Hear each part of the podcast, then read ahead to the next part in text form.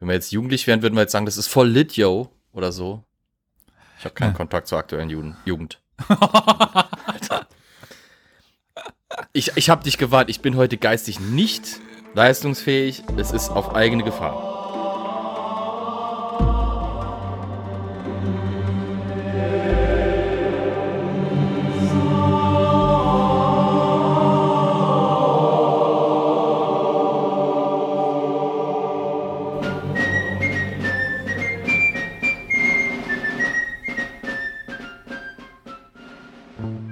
Herzlich willkommen zu einer neuen Folge Historia Universalis, dem heute in der Not besetzten Geschichtspodcast. Weil heute ist die Vorstellung kurz. Ich bin zwar nicht ganz alleine, aber fast. Wir sind zu zweit. Der liebe Flo ist da. Hi Flo. Hallo. Wir lassen heute das Ganze drumherum mal ein bisschen weg, gehen direkt zur Story, weil ja, die Geschichte ist ein bisschen länger, die ich heute erzählen möchte. Äh, wir sind beide übermüdet. Äh, dementsprechend könnte es heute entweder eskalieren oder wir sagen einfach nichts und sind schnell durch. Eins von beiden wird passieren. Und beginnen tun wir unsere Geschichte heute in Indien. Soweit, so keine Steppenreiter. Weil Indien, Steppen gibt es ein bisschen, aber nicht so viel. Und wir sind bei Sir Ke äh, John Keane in seiner Sänfte, der nach Afghanistan startet. Die Steppenreiter kommen näher. Mit seiner Armee marschierte er am 21. Juli 1839 im Morgengrauen auf Ghazni in Zentralafghanistan zu. Also wir befinden uns im 19. Jahrhundert und wir haben auf jeden Fall irgendwie die Briten dabei. Im Chat kam gerade schon Mogul äh, als Frage. Die Mogule spielen heute keine Rolle, aber Flo weiß ja schon ungefähr, um was es geht und warum er heute auch ganz, ganz gut ist, dass er dabei ist, damit er unter anderem mir immer auf die Finger hauen kann, wenn ich die englischen Namen aussprechen kann, nicht oh, aussprechen yes. kann. Und weil er sich ein bisschen mit der britischen Armee auskennt, zumindest ein bisschen mehr als, als ich. Also äh, darum geht es heute auch ein bisschen. Keens politische Offiziere hatten ihm gesagt, dass die Afghanen freundlich gesinnt seien und ja auch die Tore öffnen würden von Ghazni. Und als Keen sich in Kandahar aufgehalten hatte, hatte er sich von seinen Untergebenen überreden lassen, seine schwere Artillerie zurückzulassen. Gute Idee. Ja, immer eine gute Idee, wenn. Braucht kein Mensch. Nee, bei einer Belagerung. Nee. Nee, völlig nee. überbewertet. Äh, doch seine Lage war weitaus schlimmer als der ja zugegebenermaßen doch irgendwie schwerwiegende Mangel an schwerer Artillerie. Es gab nämlich nur noch Nahrung für zwei Tage, mitten im Feindesland. Ghazni zu umgehen und direkt nach Kabul weiter zu marschieren, war ebenfalls dadurch irgendwie unmöglich und auch dadurch, dass Dost Mohammed, das war der Herrscher, den er eigentlich absetzen sollte, irgendwo dazwischen eine Armee im Feld hatte. Aber was war denn jetzt überhaupt die Aufgabe von General Keen? Weil er war nicht nur Lord oder Sir, sondern er war auch General. Er war auf die Anweisung von Lord Oakland, das war der Generalgouverneur vom in, von Indien, dem British Raj, entsandt worden, um in Afghanistan einzumarschieren. Einzumarschieren. Jetzt, äh, Carol fehlt, der mich darauf hinweist, auf ein hier Problem. Schleuder den Purchen zu Boden. Genau. Also, Dost Mohammed abzusetzen und den Schah Jutsche ol Mulk, der Olle Mulk, äh, als neuen Herrscher einzusetzen. Ja, das war seine Aufgabe. Seine einzige Hoffnung war nun, dass sich die Afghanen in der Festung, also Ghazni, als freundlich erweisen würden oder sich bestechen lassen würden. Eins und beide. Doch als er 600 Meter von den Gärten von Ghazni entfernt war, verschwand beide Hoffnungen, denn die afghanischen Verteidiger begrüßten ihn mit Kugelfeuer. Jetzt stand er einer massiven Festung, die er nicht mit Geschützen durchbrechen konnte, gegenüber, mit einem umliegenden Graben, der nicht äh, unterminiert werden konnte und nicht mit Infanterie überwinden werden konnte und die er nicht belagern konnte, mit nur wenig Lebensmittelvorräten, also für zwei Tage irgendwie da vor dieser Stadt. Was macht er nun? Ja, Tschösen mit Ösen, ha? Tschaußen mit Wausen. Oder so, ja. Dann sind wir gerade geradet worden von ähm, Steinwurf im Glashaus. Ha, ich habe meinen Namen richtig ausgesprochen. Was bedeutet das? Schön, Flo, dass du so unbedarft bei Twitch bist. Also ein anderer Streamer hat gerade äh, aufgehört zu streamen und seine ZuschauerInnen zu uns geschickt. Woo! Also passend zum Beginn hier dieser Geschichte von, ja, das werden wir noch sehen. Also wir sind in Afghanistan, wir sind in Indien und wir sind bei General Keane, dessen also so erstaunlich die Inkompetenz von General Keen auch irgendwie war, sie ist kein Einzelfall.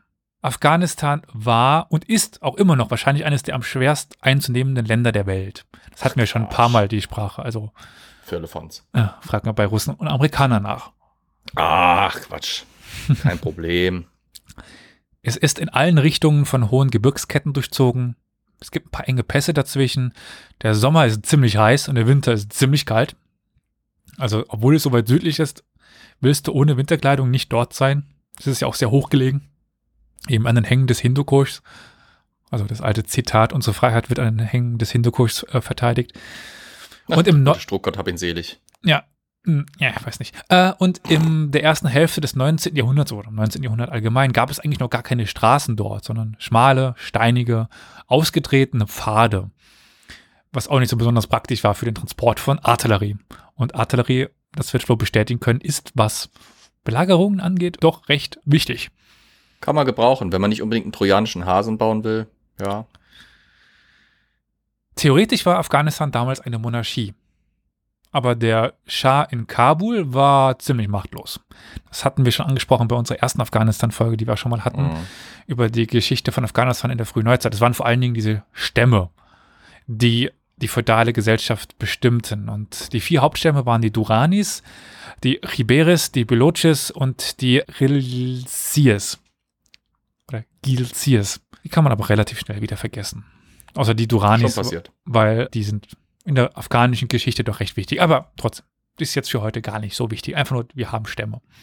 Die Ereignisse, die zu Lord Oaklands, das ist wie gesagt der Generalgouverneur, der Chef von Indien, könnte man sagen, die zu seiner Entscheidung führten, in Afghanistan einzumarschieren, waren komplex.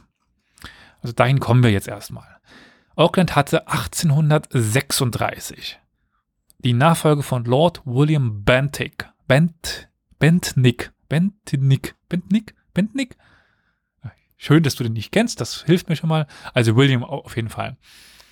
Das war der Generalgouverneur davor und ja, er brachte aus England das Besorgnis des Außenministers über die mutmaßlichen Ambitionen Russlands in Indien mit. Also das Great Game, dieser ja, Zweikampf zwischen dem russischen Reich und dem britischen Reich um die Kronenkolonie, um die, ja, um die Kronjuwelen, könnte man so sagen, Indien. Und Russland rückt immer weiter gen Süden vor und man hatte jetzt irgendwie Angst, dass die in Indien einmarschieren würden.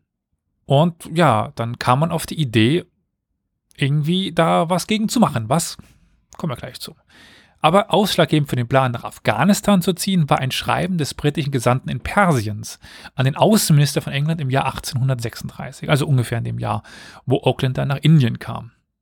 Und in diesem Schreiben wurde behauptet, dass der persische Schah Afghanistan erobern wollte. Warum war das nun gefährlich für Großbritannien?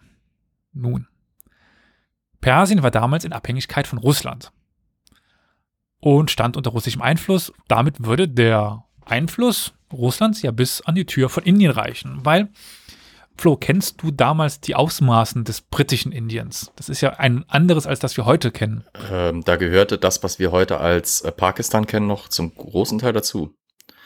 Und ja. äh, noch ein bisschen was. Also auf der anderen Seite. Grenzt, genau, auf der anderen Seite dann eben.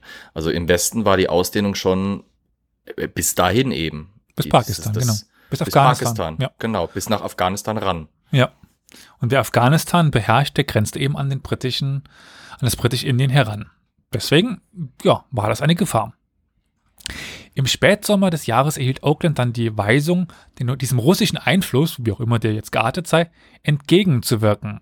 Portugiesisch-Indien ist natürlich ein bisschen kleiner. Das waren ein paar Städtchen am Wasser, am, am Meer. Also äh, der portugiesische Einfluss war nie diese große Kontrolle, die es dann später durch die Briten gab. Also sowieso nirgends, wo, wo die Portugiesen. Nur Goa, ne? Ja, es gab auch noch bei, bei Bengalen äh, ja. ein paar und auch außerhalb von Goa gab es ein paar.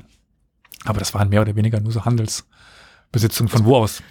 Ja Gott, das war halt das, was die Portugiesen auch gemacht haben. Die haben ja jetzt außer in Südamerika versucht, das mit den, mit den, mit den Kolonien irgendwie schon ein bisschen auch begrenzt zu halten, weil sie gar nicht in der Lage gewesen wären, so riesige Kolonie wie zum Beispiel die Spanier zu etablieren und zu bemannen.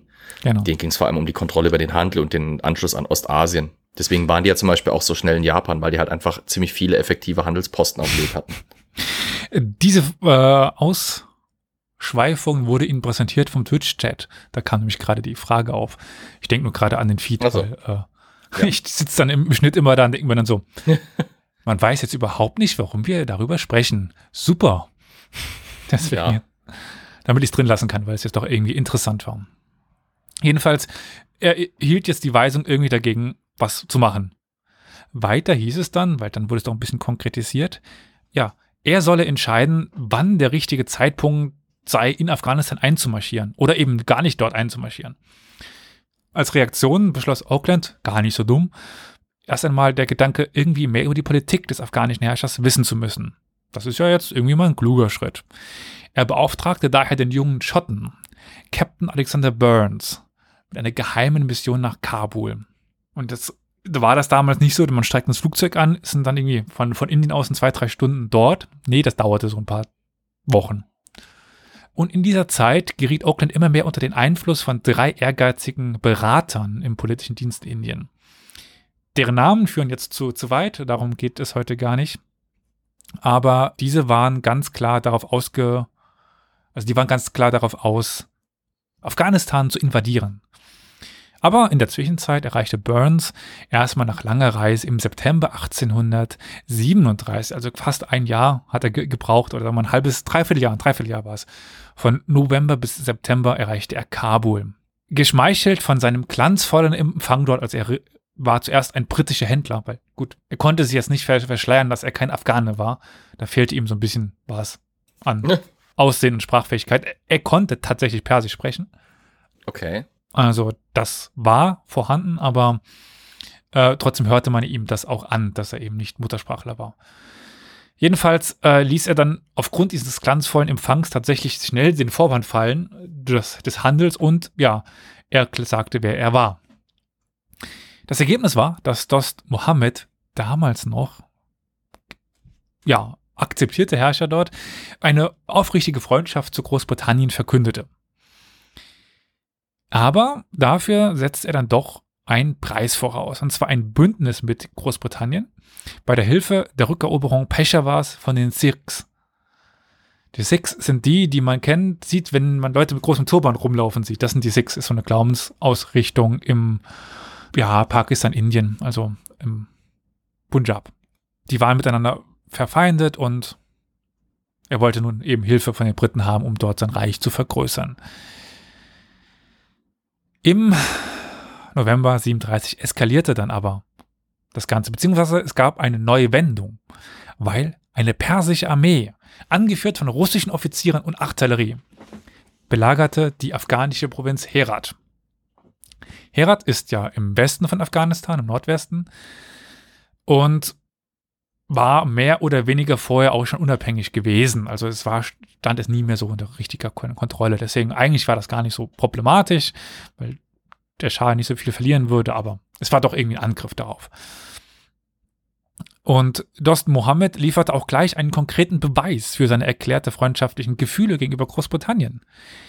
Sein Bruder hatte nämlich einen seiner Söhne in das Lager des Schahs von Persien geschickt, um die Invasoren zu begrüßen. Dann nahm Dost Mohammed daraufhin seinen Bruder fest und setzte ihn dann auch, also ja, er setzte ihn fest, so vielleicht besser. Was schon zeigt, er war eigentlich davon über, ja, er war gewillt, mit den Briten zusammenzuarbeiten. Aber das Interesse zu vieler anderer Personen stand jetzt in Großbritannien auf dem Spiel, als dass sich die Hoffnungen von Burns, der auch glaubte, dass es funktionieren wird, und Dost Mohammed hätten erfüllen können. Einer von ihnen war Claude Martin Wade, der war der Gouverneur im Punjab. Also diese Region, wo die Sikhs auch waren. Und er war aber pro-Sikh, könnte man sagen. Und er wollte auch die Wiedereinsetzung eines früheren Herrschers in Afghanistan, das ist eben jener Shah al-Mulk, der von Dost Mohammed vertrieben worden war. Vorher war die Familie von Dost Mohammed und er selbst Visier dort gewesen, also Premierminister könnte man es so übersetzen. Und jener Claude Martin Wade wollte nun eben, ja, genau das Gegenteil von dem, was Dost Mohammed wollte. Und das verstand Dost Mohammed auch ganz gut. Dass die, er jetzt in Gefahr stand, sowohl von den Persern und damit auch den Russen als den Briten unter Druck zu geraten. Und tatsächlich schlug Lord Oakland nun den Kurs einer militärischen Intervention ein. Also gar nicht mehr die Zusammenarbeit mit Dost Mohammed, sondern eben nun ein ja, richtiger Marionettenherrscher mit Shashucha und den Sikhs dann. Der war ja damit, weil er ja jetzt in ein Land zurückkehrte, wo er keine Unterstützung hatte, war er oder wäre er dann vollkommen auf die Hilfe der Briten angewiesen gewesen. Er verfügt darüber eigentlich gar keine eigenen Truppen. Ein paar Sikh-Truppen hatte er, aber die waren ja mehr wankelmütig in ihrer Unterstützung. Und ja, die waren auch bei den Afghanen verhasst äh, hätten also in Afghanistan gar nicht groß helfen können, die Herrschaft zu sichern. Es musste also eine britische Truppe eingesetzt werden, um das irgendwie überhaupt machbar zu machen. Zwei britische Regimenter, so wurde vorgeschlagen, würden ausreichen, um die sichere Rückkehr dieses abgesetzten Monarchen zu gewährleisten. Aber dieser Plan, der jetzt für einen ja nicht Militär so einfach aussehen würde, also wir laufen mit zwei Regimentern nach Afghanistan in die Hauptstadt Kabul, ersetzen diesen Mohammed ab, diesen Dost Mohammed und setzen Shajucha wieder ein. Sir Henry Fane, das war der militärische Oberbefehlshaber Indien, lehnte das aber ab. Weil er sagte schon, nee, das ist gar nicht so einfach. Afghanistan ist nicht so leicht zu nehmen. Oakland war aber der Meinung, der war ja im Endeffekt der, der das Sagen hatte, noch über den militärischen Oberbefehlshaber, dass er bereits viel zu weit gegangen war, um sich jetzt ohne Verlust seiner Würde, weil das ist das Wichtigste für den britischen, äh, für die Briten damals, zurückzuziehen. Er ordnete die Aufstellung einer umfangreichen britischen Armee in Indien für die Invasion in Afghanistan an. Da ist aber keinen Casus Belli eigentlich gab für einen Krieg mit Dost Mohammed, behauptet er fälschlicherweise, er sei gezwungen, britische Truppen gegen ihn zu entsenden, weil er sich mit Persern und Russen verbündet hätte. Also der, der eigentlich das Bündnis mit Großbritannien angeboten hatte, wird jetzt, also typische westliche Taktik, falsche Gründe zu finden für einen Krieg gegen Afghanistan. Das können wir. Aber auch jedenfalls, das war die Behauptung, weil Dost Mohammed Großbritanniens Verbündeter, nämlich der Sikh-Herrscher Ranjit Sikh, angegriffen habe hatte er mehr oder weniger, aber Ranjit war auch nicht unschuldig daran. Und überhaupt, weil seine Pläne und Ambitionen eine Gefahr für Indiens Nordwestgrenze darstellten.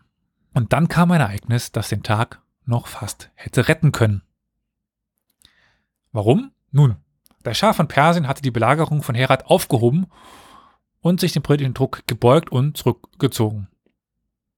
Also eigentlich war die Gefahr für Afghanistan wieder vorbei. Man erwartete nun, dass der Generalgouverneur seine Befehle widerrufen würde. Aber das passierte nicht. Also, schön wäre es so. Das passierte und die Folge ist heute zu Ende. Nein, also, wir haben doch noch ein bisschen was. Durch die Aufhebung der Belagerung in Herat hatte sich zumindest das Ziel der Armee darauf reduziert, diesen Marionettenkönig auf den Thron zu setzen, gar nicht mehr dann noch die Perser zurückzuschmeißen oder so irgendetwas. Die Stärke der Armee wurde dann auch reduziert um eine Division und der Oberbefehlshaber wurde dann einem nicht ganz so angesehenen General, nämlich General Keen, da haben wir ihn jetzt wieder übertragen.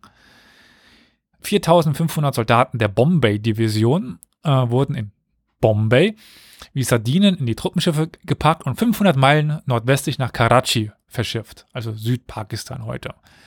Nun, sollten sie die, also diese Truppen 300 Meilen nordwestlich den Indus hinauf marschieren, um in Sikapore auf die 9500 Mann der bengalischen Division zu treffen.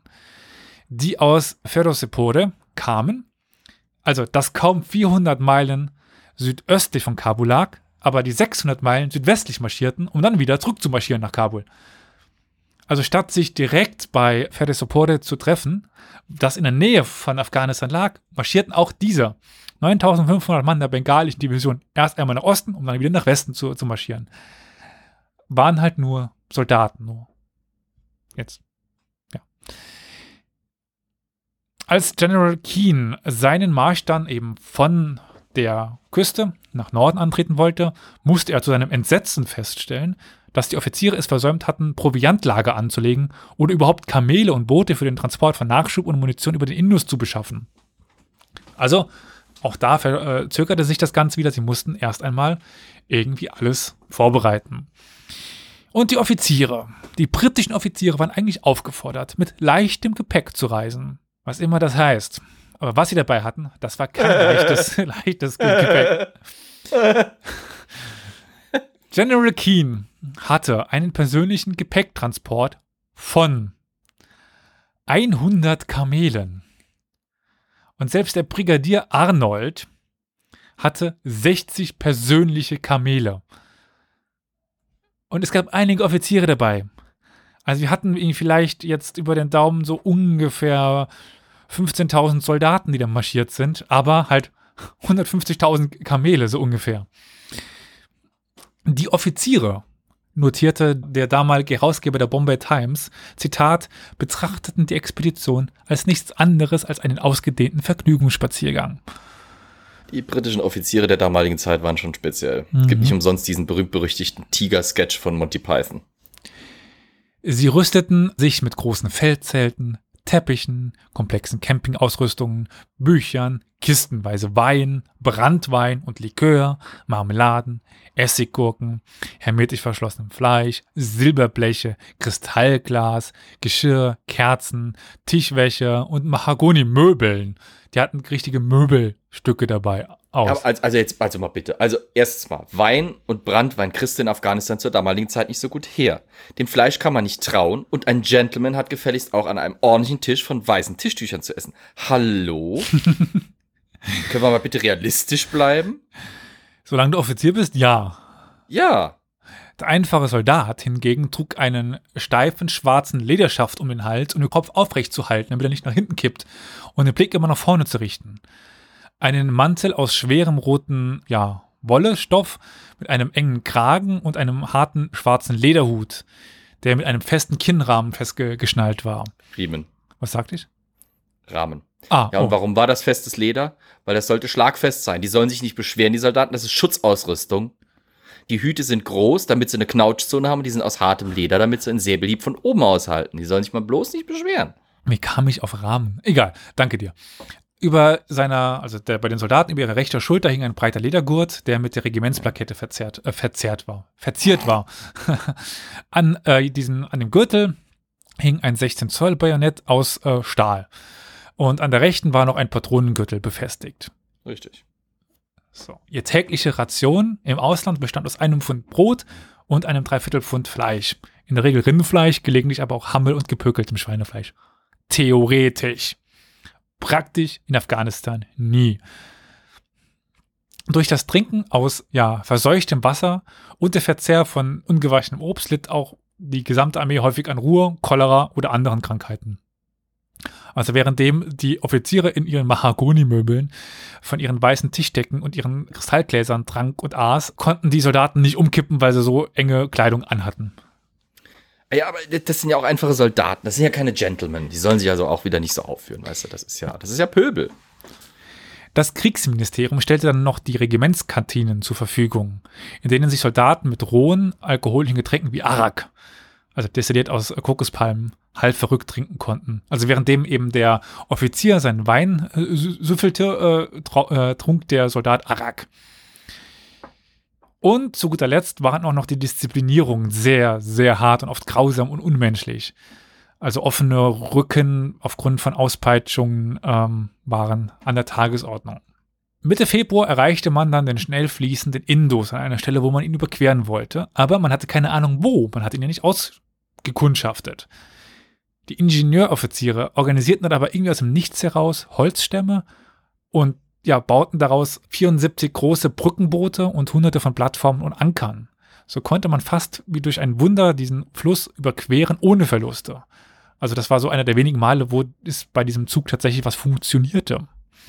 Oh, hey. Nun war der erste Tross nicht mehr weit von Chikapore entfernt, wo der zweite Heereszug wartete. Doch bevor General Keane diese Stadt erreichen konnte, ließ Sir William McNaughton eine Bombe platzen. Sir William McNaughton, den muss man sich merken, der wird noch eine wichtige Rolle spielen. Er hatte nämlich gerade die Nachricht erhalten, dass die in Anführungszeichen befreundeten, Anführungszeichen zu Ende, Afghanen im Begriff waren, den Bolan-Pass zu besetzen, um die Briten in einen Hinterhalt zu locken. Er forderte die in Shikapore wartenden Verbände auf, sofort durch die dazwischenliegende Wüste zu marschieren, um diese Aktion zu vereiteln. Also um den Bolan-Pass zu besetzen. In aller Eile gab er daher den Befehl, am 22. Februar in das 171 Meilen entfernte Dada, Das liegt eben an dieser Spitze des Bolanpass in Afghanistan. Das liegt nicht dort. dort. nee, das liegt da, da.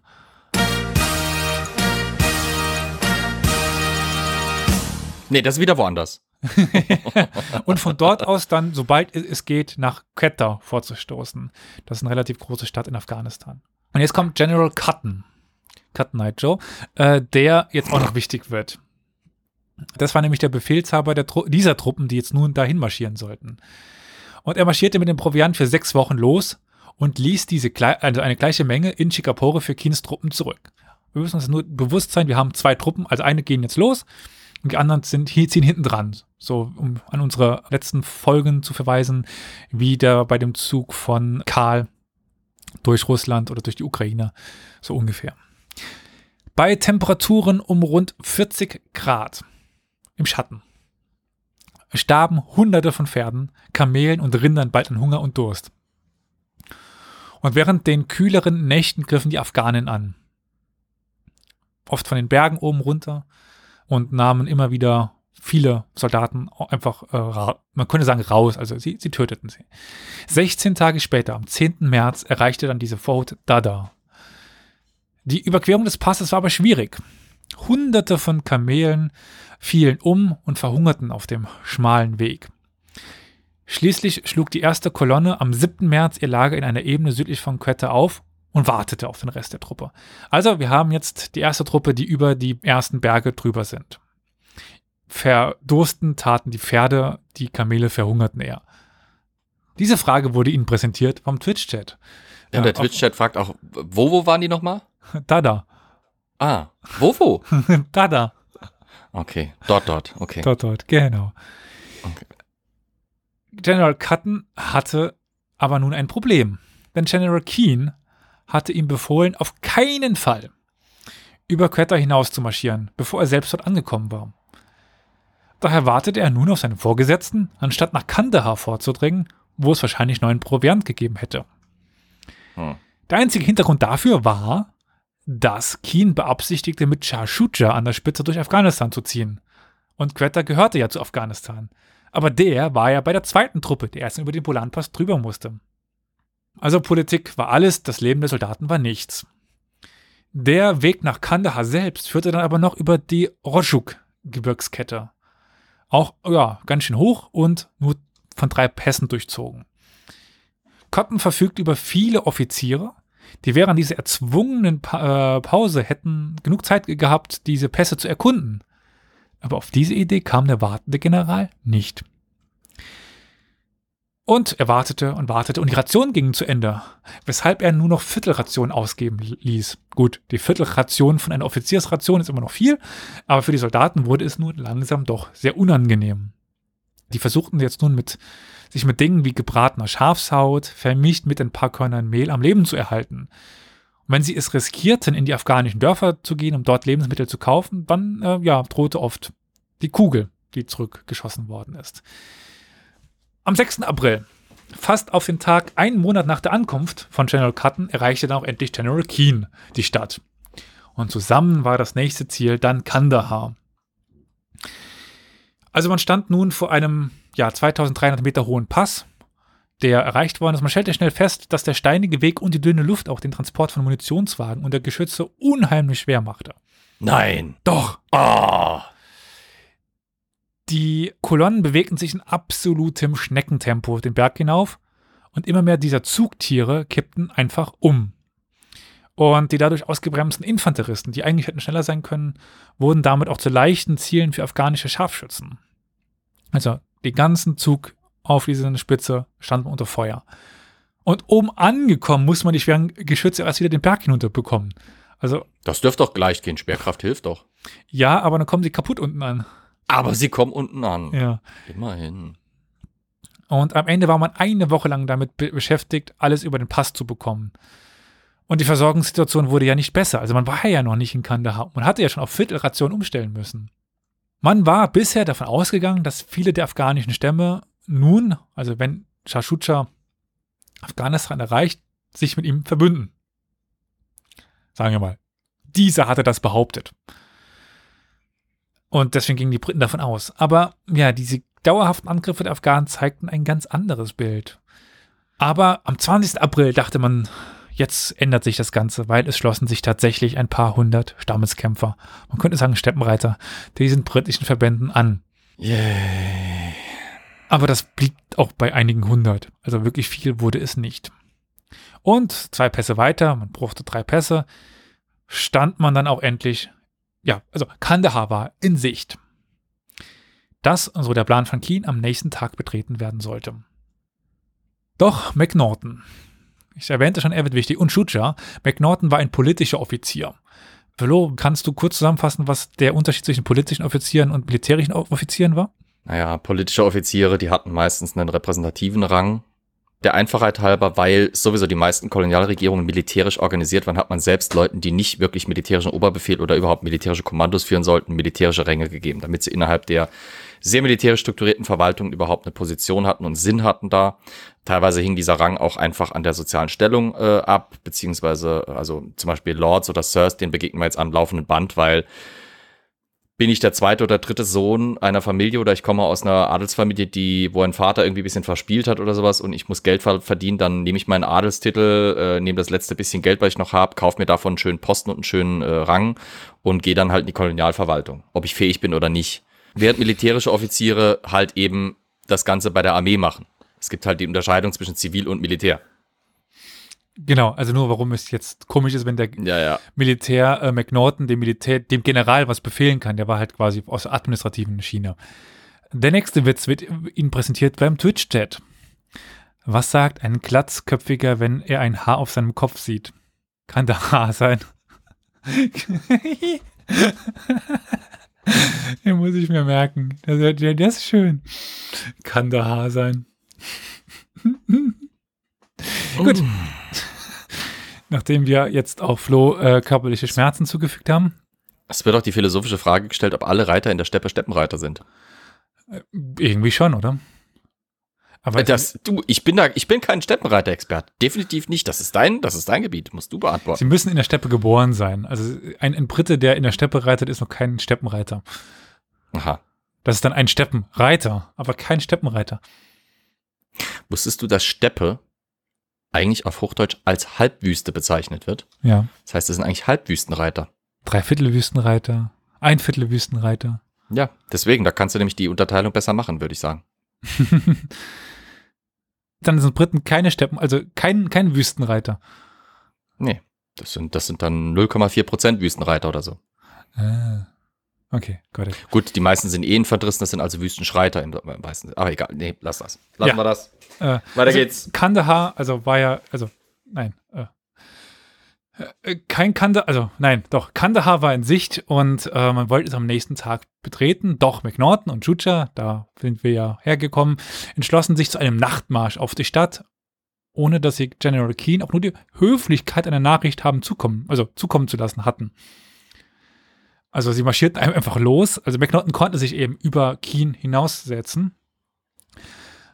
Der war not very amused darüber. Das ist, glaube ich, aber auch irgendwie klar. Aber zumindest konnte man dann doch irgendwie Kandahar friedlich besetzen, ohne großen Kampf. Und man hatte die erste zuverlässige Basis in Afghanistan.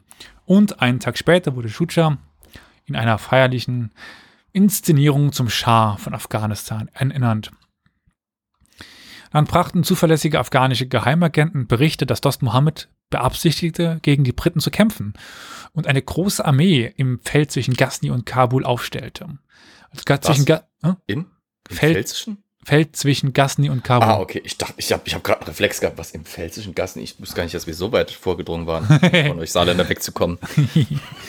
Im Feld zwischen Gasni und Kabul aufzustellen. Okay. Also da ist ja eine äh, nicht ganz tiefebene, aber eine freie Fläche dazwischen, die nicht gebirgig ist, wo keine Berge sind. Und deswegen kann man dort eben so eine Armee versammeln.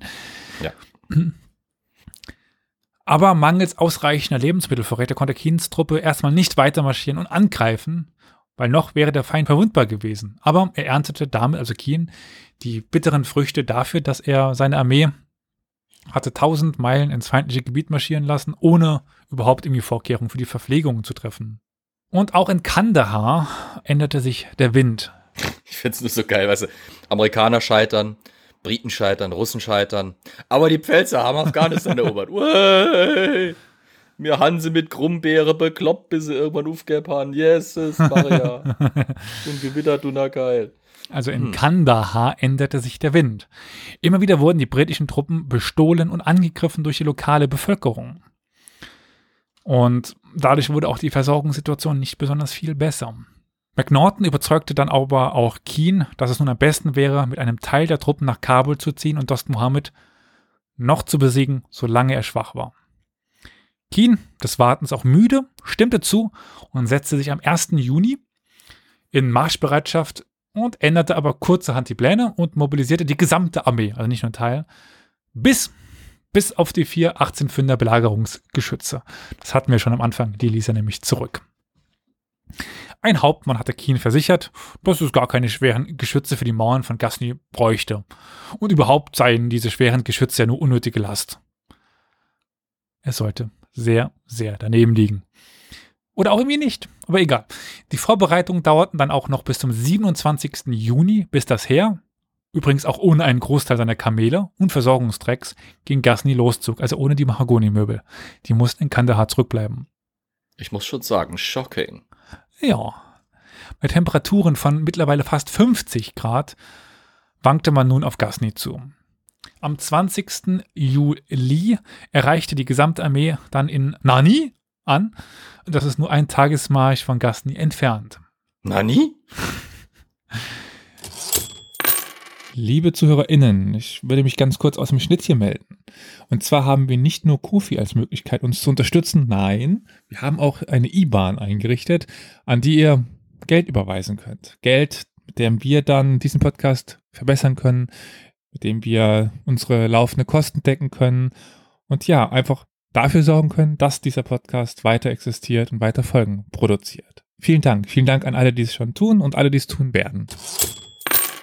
Was tat aber nun Dost Mohammed? Also einerseits ließ er die Befestigung erneuern und er stachelte die Stämme zwischen Ghazni und Indien zum Kampf gegen die Briten auf. Also auch im Rücken von diesen Truppen. Ich denke jetzt an stachelige Stämme und denke sofort an Kakteen. ja, passt auch irgendwie, oder? Ja, ne? Doch irgendwie. Also für die Briten war es, als würden sie sich bäuchlingsnackig in Kakteen schmeißen. Genau. Was sie dann Afghanistan aufmachten. Hm. Gleichzeitig wartete er aber auch im Verborgenen auf einen schwachen Moment der Briten während der, wie er annahm, langen Belagerung von Ghazni. Die Strategie war gut. Beruhte aber auf der falschen Annahme, dass Keen kompetenter sei, als er war. Er dachte nämlich, dass er Vorräte dabei hätte. Aber wie wir schon mal erfahren hatten, ganz am Anfang, Keen tauchte ja mit zwei, also Proviant für zwei Tagen auf. Und er hatte keine Zeit, Gassin lange zu belagern. Und jetzt sind wir dann dort, wo wir am Anfang angefangen haben und sind am 21. Juli, als die Erkundung von Gassin und der Umgebung begann. Und man stellte jetzt fest, also einerseits wird man unter Feuer genommen und andererseits, shit, Gasni ist doch eine ganz schöne Festung. Man erkannte nur einen Schwachpunkt, nämlich das Tor nach Kabul. Das war nicht ganz so gut befestigt. Doch ein Angriff darauf würde hohe Verluste mit sich bringen. Also ein Angriff auf ein Tor ist immer verlustreich, weil das, das kann normalerweise gut von Schützen verteidigt werden. Ein direkter Angriff auf Dost Mohammed, der sich ja weit genug entfernt hatte, sodass er nicht direkt angegriffen werden konnte, war aufgrund dieses Nahrungsmangels auch nicht mehr möglich. Also irgendwie, man stand es vor, vor Ghazni und der einzige Weg war halt rein in die Stadt. Und Keen befahl dann auch seine Armee, um Ghazni herumzuziehen, also auf dieses Kabul-Tor zu, und dann den Angriff direkt zu beginnen. Man begann den Angriff dann überraschenderweise ähm, am Abend des 21. Julis mit Beginn der Dunkelheit. Relativ untypisch. Also im Morgengrauen, das gibt es häufiger, aber quasi in die Nacht hinein anzugreifen, das war selten. Aber der Effekt war schnell verpufft, weil die Verteidiger längst Bescheid wussten. Keen hatte nämlich McNaughton Bescheid gegeben. McNaughton wiederum hatte Sharjucha Bescheid gegeben. Und in seinem Lager gab es afghanische Spione, die dem äh, Befehlshaber der Festung berichteten. Also der ganze Überraschungseffekt. Futsch. Doch, jetzt gibt es den, die Inkompetenz auf der anderen Seite. Der Befehlshaber der Festung hielt diese für so uneinnehmbar, dass er jetzt gar nicht groß Verteidigungsmaßnahmen gegen, für dieses Tor antrat und auch dem Sprengkommando, es war nämlich ge geplant, das Tor zu sprengen, nicht entgegenzog oder so, das, das versuchte abzufangen. Und im Schutze der Nacht kämpfte man sich dann so ein bisschen an, an das Tor heran und mit dem beginnenden Morgen stand das Sprengkommando fast vor den Toren und dann, ja, ein kleiner Ausfall der Verteidiger konnte tatsächlich dann noch zurückgeschlagen werden und diese kleine Artillerie in Stellung gebracht werden und unter der Führung von Colonel äh, Danny. Colonel. Colonel? Colonel. Colonel. Äh, Danny. Mein Englisch ist echt scheiße. Egal. Äh, das wird Ihnen präsentiert von schlechter deutscher Bildung. Äh, versammelten sich 240 ausgewählte Soldaten, die das Tor sprengen sollten. Sie hatten zwölf Sandsäcke mit rund 136 Kilo Schießpulver dabei. Ja, was war es in den Säcken? Sand oder Schießpulver? Also ehemalige Sandsäcke mit nun Schießpulver gefüllt. Also Schießpulversäcke. Sie hatten zwölf ehemalige Sandsäcke, jetzt Schießpulversäcke dabei mit rund 136 Kilo Schießpulver. Besser? Ja, auf jeden Fall. Gut. Wenn ich müde bin, werde ich zur Pissnelke, sorry. Alles gut. Äh, ging mir wahrscheinlich ähnlich.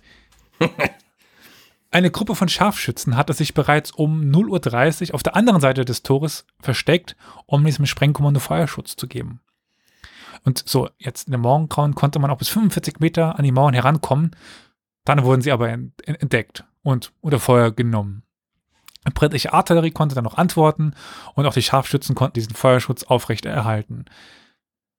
Man konnte die Sprengladung erfolgreich an, an einem Tor befestigen und wenige Momente später flog das komplette Tor in die Luft.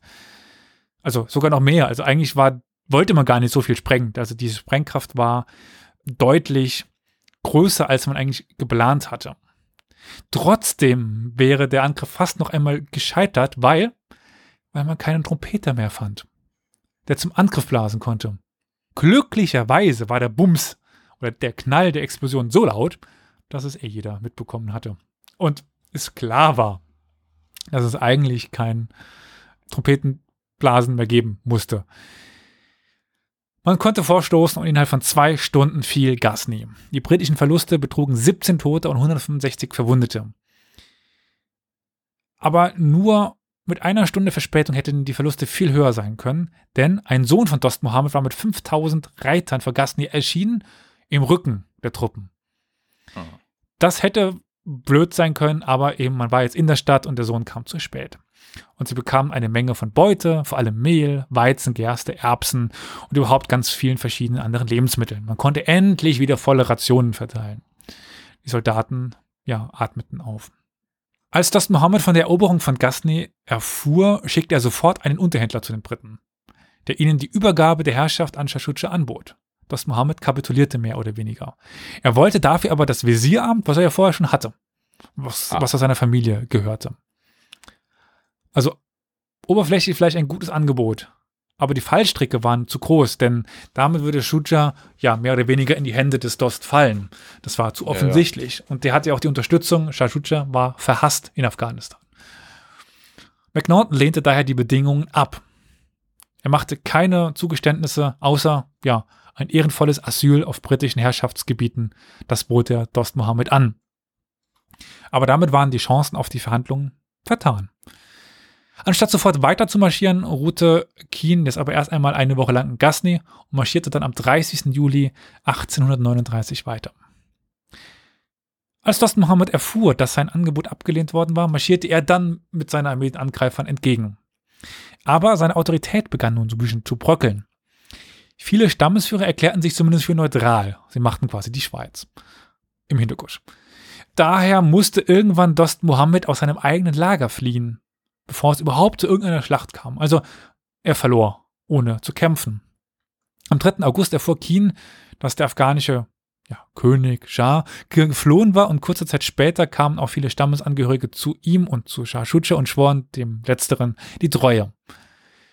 Man konnte nun weiter in Richtung Hauptstadt marschieren und überquerte am 6. August den Fluss Kabul. Also Kabul ist ja nach einem Fluss benannt oder der Fluss nach Kabul, je nachdem gibt es einen Fluss Kabul und eine Stadt Kabul. Und am nächsten Tag zog dann auch Shah Shuja offiziell als in Klammern Marionetten, nicht in Klammern Shah, ein nach Kabul, um den Thron seiner Vorfahren in Besitz zu nehmen. Ja, der, im Grunde war die Invasion erfolgreich. Shah Shuja war auf dem Thron und die drei wichtigsten Städte, Kandahar oder Kandakainhar, äh, Ghazni, Kandaglatze. Kandaglatze und vor allem Kabul waren nun besetzt. Aber das Haar in der, in der Suppe. Das Haar in Kandahar war, dass, dass Dost Mohammed, der immer noch sich auf freiem Fuß befand. McNaughton entschied daher in Absprache mit Lord Oakland in Indien, dass ja eine große britische Armee in Afghanistan bleiben musste, um eben gegen Dost Mohammed vorzugehen. Und dann wurde Shah Shuja schnell in seinen eigentlichen Rechten beschränkt, wodurch McNaughton de facto zum Herrscher von Afghanistan wurde. Also wer kennt es nicht?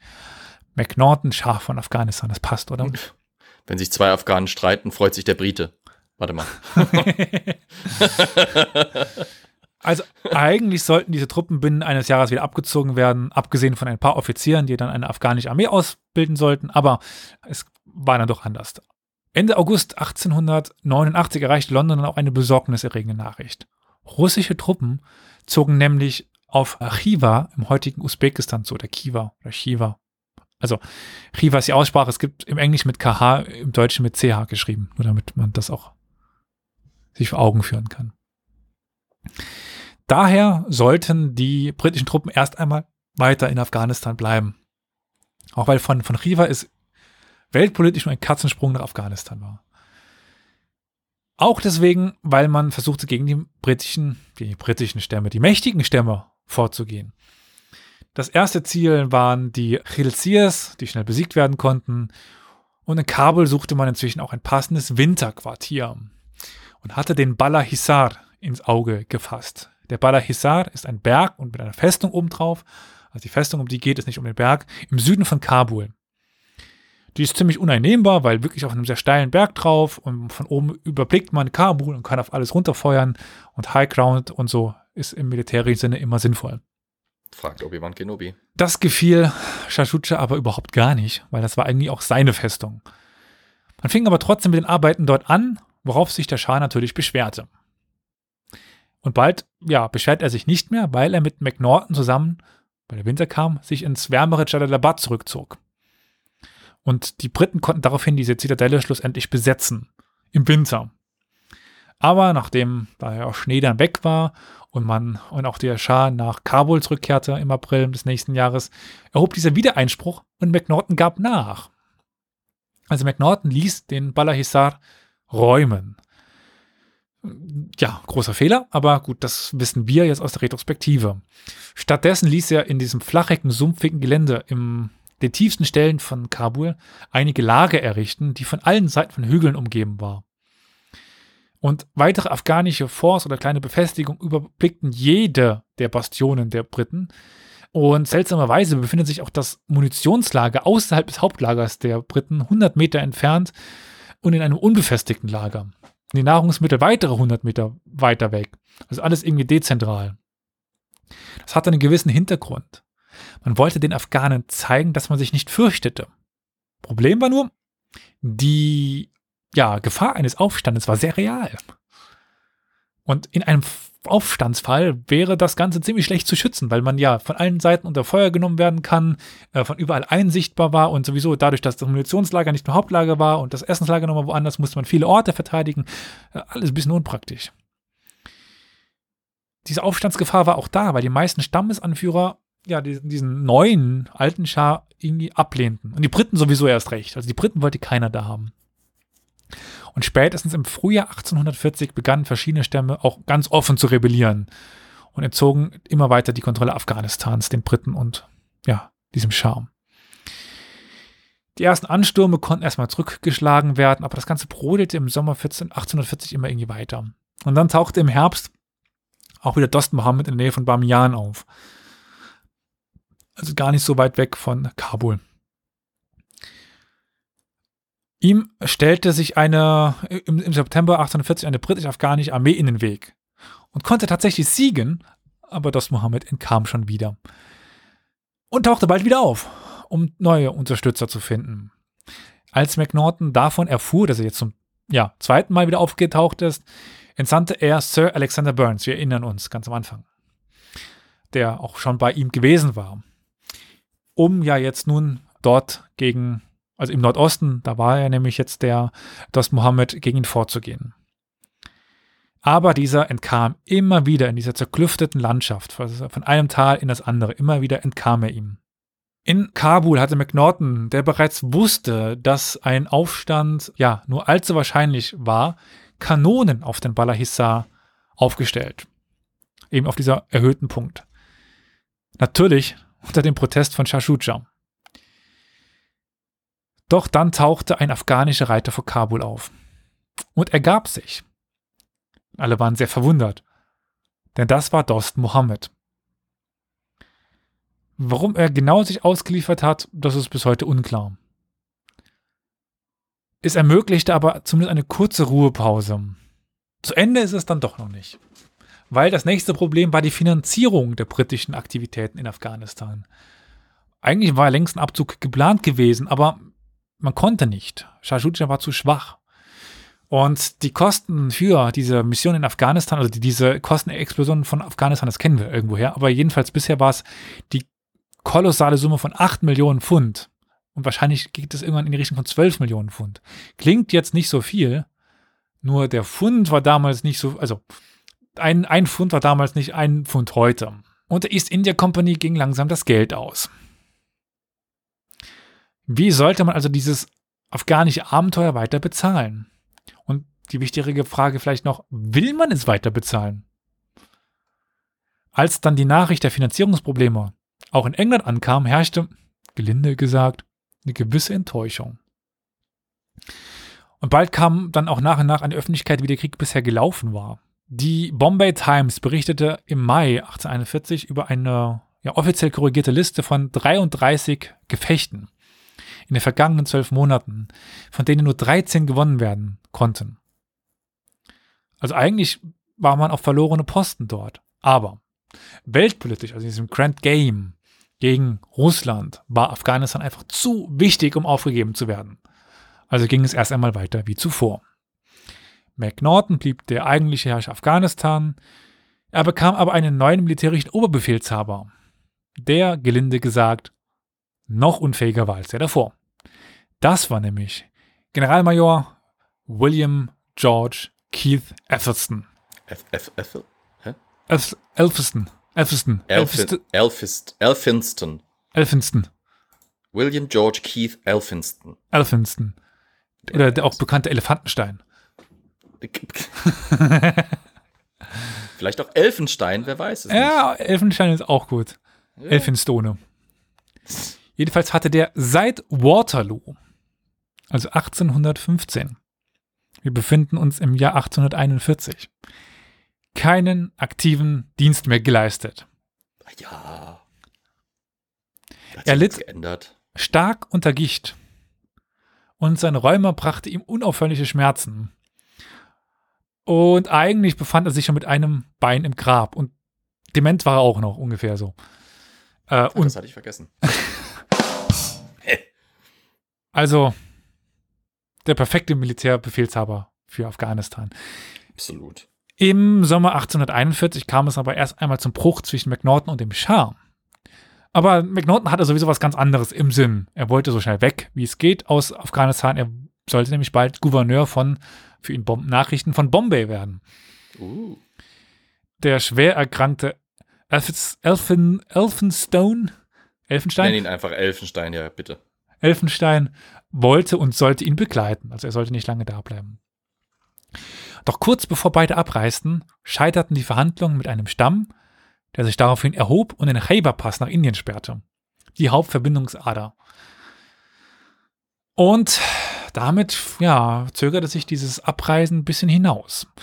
Und in den nächsten Wochen kam es in ganz Afghanistan immer wieder zu kleinen Scharmützeln, die die Briten zwar noch meistens gewinnen konnten, aber es kostete viel Ausrüstung und Moral. So langsam kommt die große Katastrophe am Horizont auf.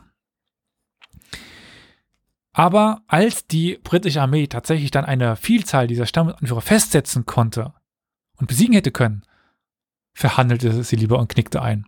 Ja gut, aber wer war das? Nicht einfach die Briten, es waren ein paar, ne? Wie meinst du? Es war ja nicht, also die, die britische Regierung in dem Sinne, es waren Einzelpersonen, die da ja gehandelt haben. Die haben ja teilweise nicht mal so. in London sich zurückversichert. Das war vor allen Dingen McNaughton und der Elfenstein. Genau, genau. Das ist halt das Krasse, das ist auch das, was immer wieder bitter war.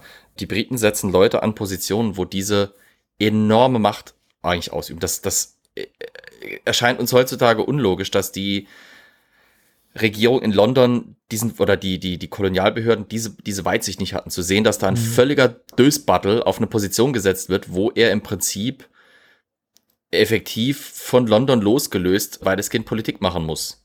Und auch soll. Und, und dann verkacken die es halt wirklich grandios.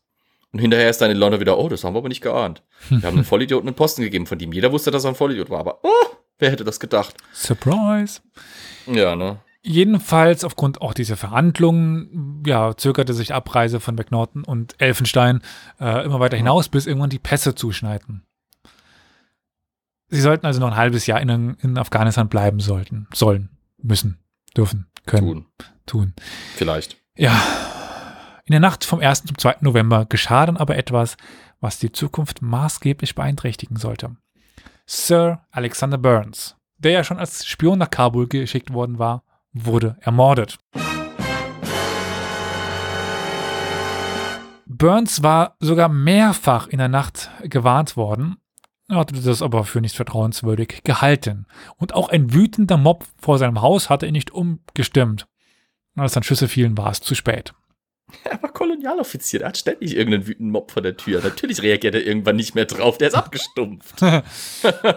Was wollen Sie schon wieder jetzt hier, die Schmutzfüßchen? Was soll das hier? Nee, nee, nee, ist mir völlig egal, mein Abendessen bitte. Also, hm. In derselben Nacht wurde dann auch noch das Haus des Zahlmeisters geplündert und die Geldvorräte geklaut. Und Kabul stand eigentlich kurz vor der Explosion. Und weil Elfenstein sich geweigert hatte, Burns zur Hilfe zu eilen, sahen die Aufständischen nun ihre Chance, das, ja, die, die schwachen Briten aus Kabul zu werfen. Der Zahnmeister, ja. Und die. Starken direkt damit. Und die? Und die starken Briten auch direkt mit. Und die schwachen Briten, ja, genau.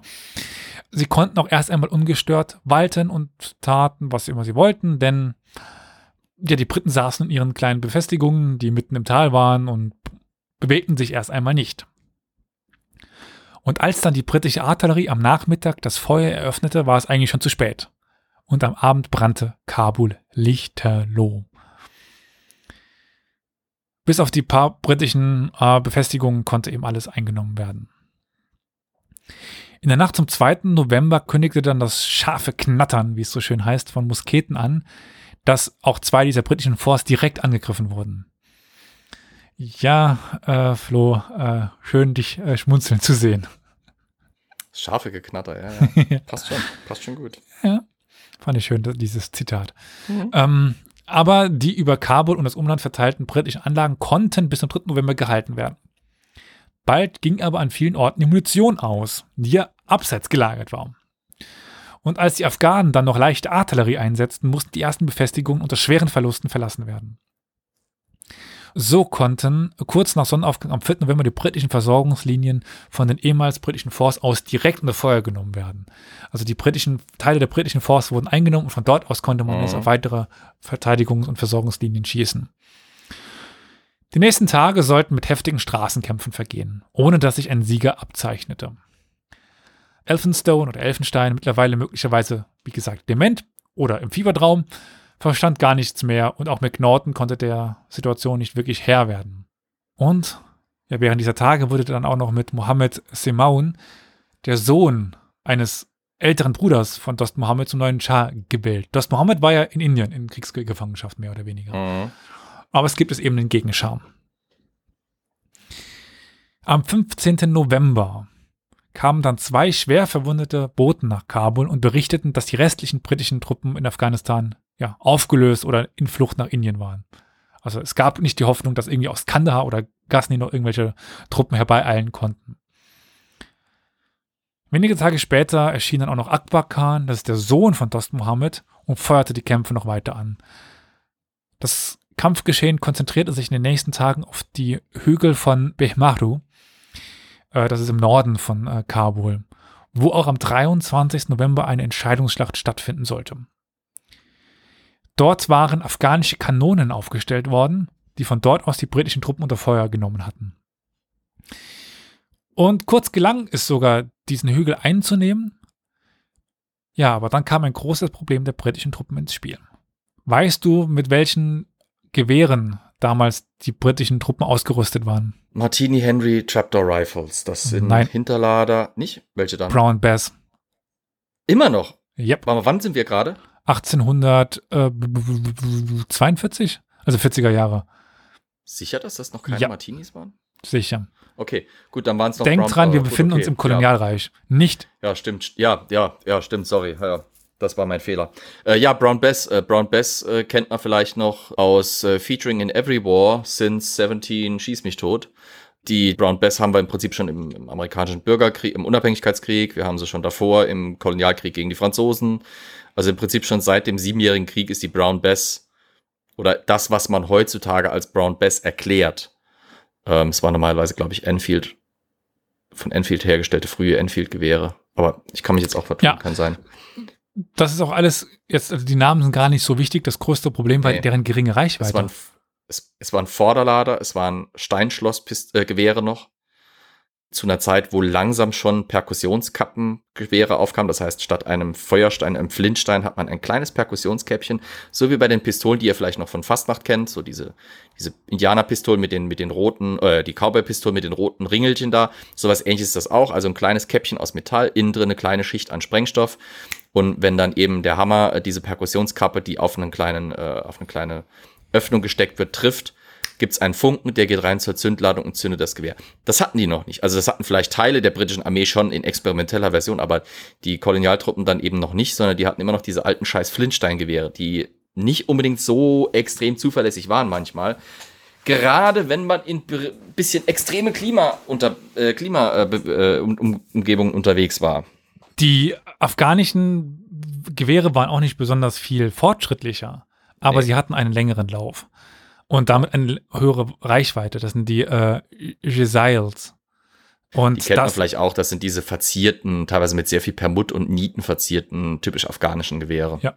Mit geschwungenen äh, Schulterstücken, Kolben. Aber das ist eben wichtig, die britischen Soldaten waren jetzt oben auf dem Berg und konnten untergeschossen werden, aber man konnte nicht zurückschießen.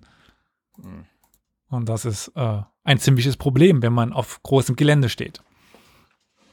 Und dann kommt noch Nahkämpfer dazu und dann war es dann auch irgendwie geschehen und die britischen Truppen mussten sich alsbald wieder zurückziehen. Charles ich habe meinen Fehler erkannt, Elias. Sorry, ich muss mich kurz korrigieren. Ja. Martini Henry Rifles erst in 1871. Okay, ja, okay, die sind dann eher dann in späteren Konflikten, aber nicht in Afghanistan dabei. Sag mal, wie kam ich denn da drauf? Ja. Ich, ich habe es auch Martini Henry mit späteren Zeiten eher verbunden. Ja, ja, ja, ja, ja. Mhm. Ja, ich war wahrscheinlich gerade bei den Zulus unterwegs oder so. Okay, Wie dem auch sorry. immer sei. Also, das sind die Brown ja. Bass Musketen. Äh, das sagt auch schon mal viel aus, Musketen eben. Also, sehr alte Dinge im Vergleich irgendwie. Shashucha beobachtet das Ganze jetzt mit einem Fernrohr von seiner Festung aus, also Balahisar und schrieb nun alarmiert an McNaughton, dass ja irgendwie, was, was passiert hier? Hilfe, ich bin in Gefahr. Und jetzt drängte Shashucha McNaughton zu einer sofortigen Rückkehr, also Rückkehr Anführungszeichen, auf den Baller Hissar, wo, äh, wo Shashucha die Briten ja gar nicht haben wollte. Jetzt sollen sie doch kommen, weil er jetzt in Gefahr war, beziehungsweise seine Herrschaft.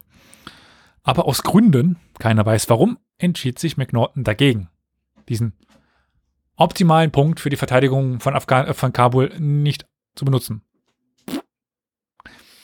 Am nächsten Morgen kam dann auch ein Verhandlungsangebot der Stammesführer, die McNaughton den freien Abzug anboten und seinen Soldaten.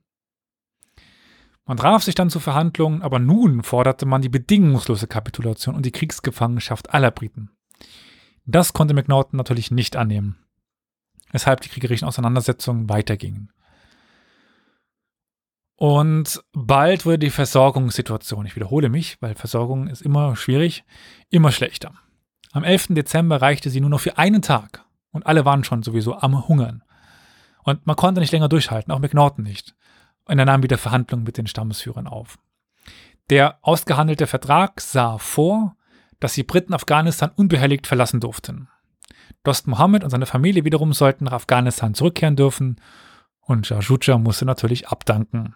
Das wurde von allen Stammesführern akzeptiert und durch einen gegenseitigen Geiselaustausch bestätigt. Das zerschundene britische Heer samt Frauen, Kinder und Ross machte sich nun auf in Richtung Indien, währenddem der tiefste Winter ausbrach.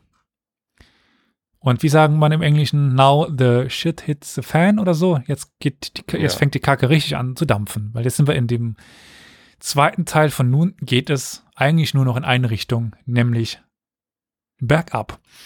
Ich guck mal gerade, ich habe noch eine Sache, da kann man ab jetzt das ganz gut nachvollziehen. Das ist eine Seite, eine Website, die den, diesen Rückzug von Kabul ganz gut darstellt und auch die Verluste. Ich packe euch hier mal in den Chat, der wird sowieso in den Shownotes sein.